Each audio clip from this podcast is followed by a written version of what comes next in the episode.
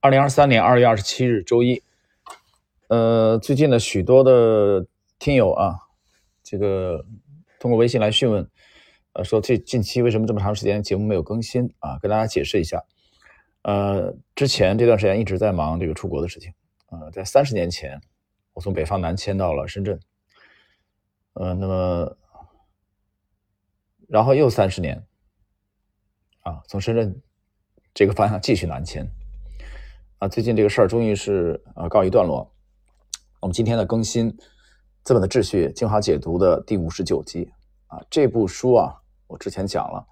这个马克思·毕斯纳格尔的这部书里面其实没什么图表啊，基本上没什么图表啊，它不是教你术的，它这部书是论道的啊。但这部书在我眼中，我认为是好书啊，非常好。但是由于这个行李太多了啊，这这个衣服我实在是没有办法，所以我是。等于把这个 PDF 版啊，就没有带纸质书出来，因为要要带的要要要筛选的书籍实在是太多。好，我们看今天的内容啊，这个今天我们继续第八章，事情如何才能做对？在奥地利学派的帮助下，我们将看到市场在无干预的情况下运行，倾向于寻求平稳。让我们理解萧条是繁荣的修正措施，比如最后一个压力阀调节了出问题的系统。作为一个被扭曲的系统，最终由政府的储蓄、投资和信用控制。在这里，我们可能会想到道家提及的被压抑的水流奔涌的现象，只是这一次它被人为人造的堤坝挡住了。当它不能再自由流动并寻求平衡时，堤坝就会被冲垮。哈耶克扩展了这种联系，通过对信息的获取，并据此采取行动，以识别经济的控制质量。将其与奥地利学派经济学理论紧密结合起来，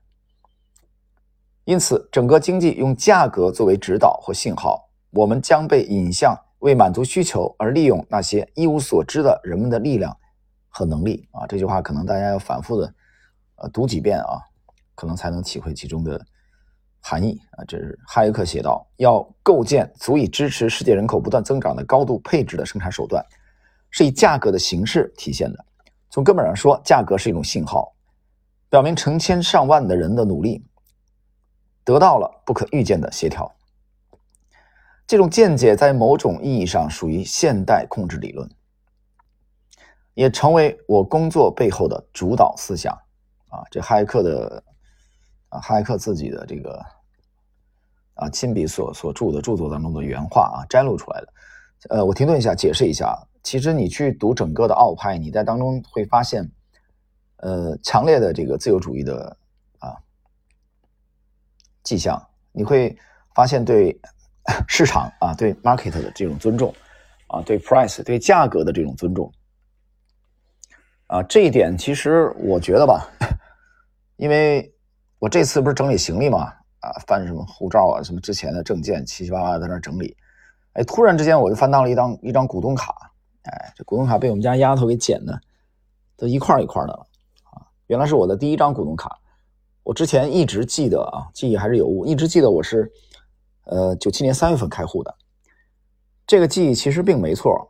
啊。那开的是上海的股东卡，因为深圳、上海分分这个分头开户的嘛。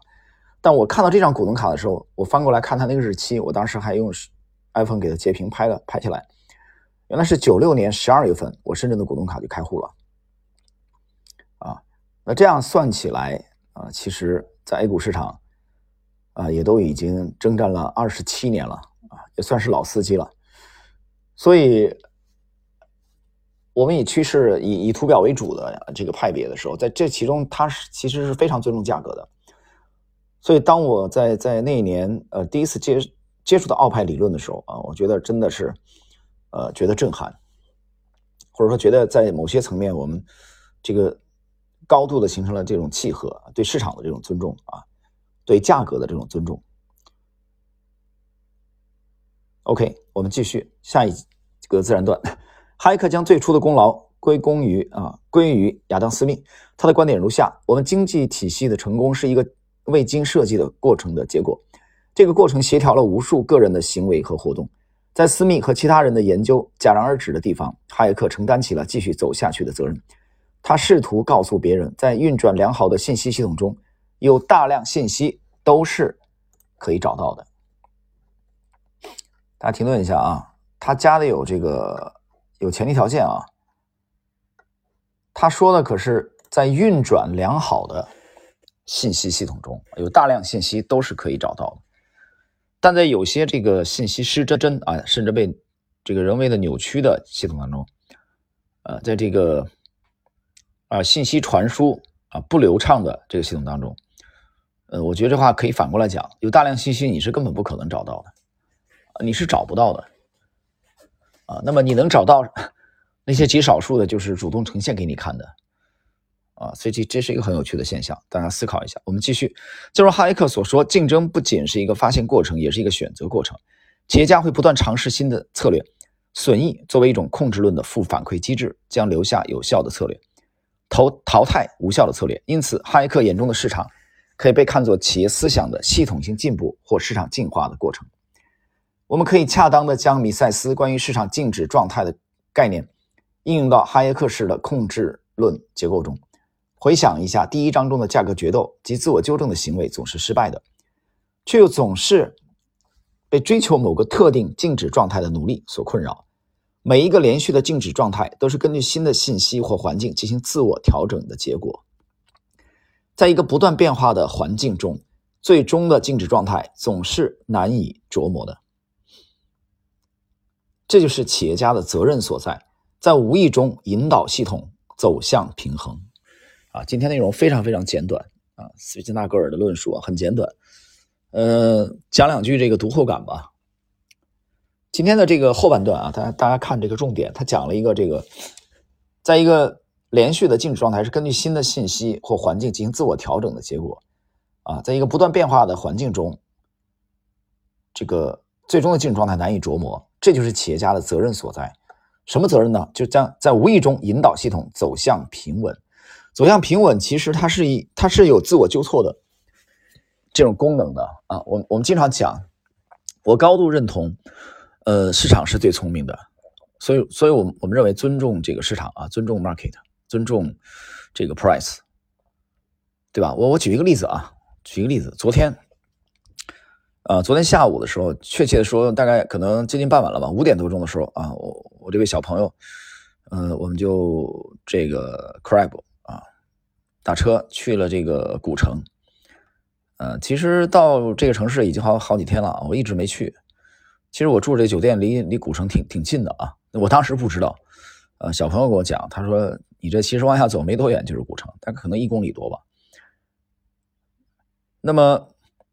我们到了古城以后呢，他那个他跟我讲，他说一周就就一一场集市。我到了以后一看，嚯，这集市，我们俩走了两公里多嘛，还没有完全看完，就走马观花的拍拍照啊，这样这样看了一下。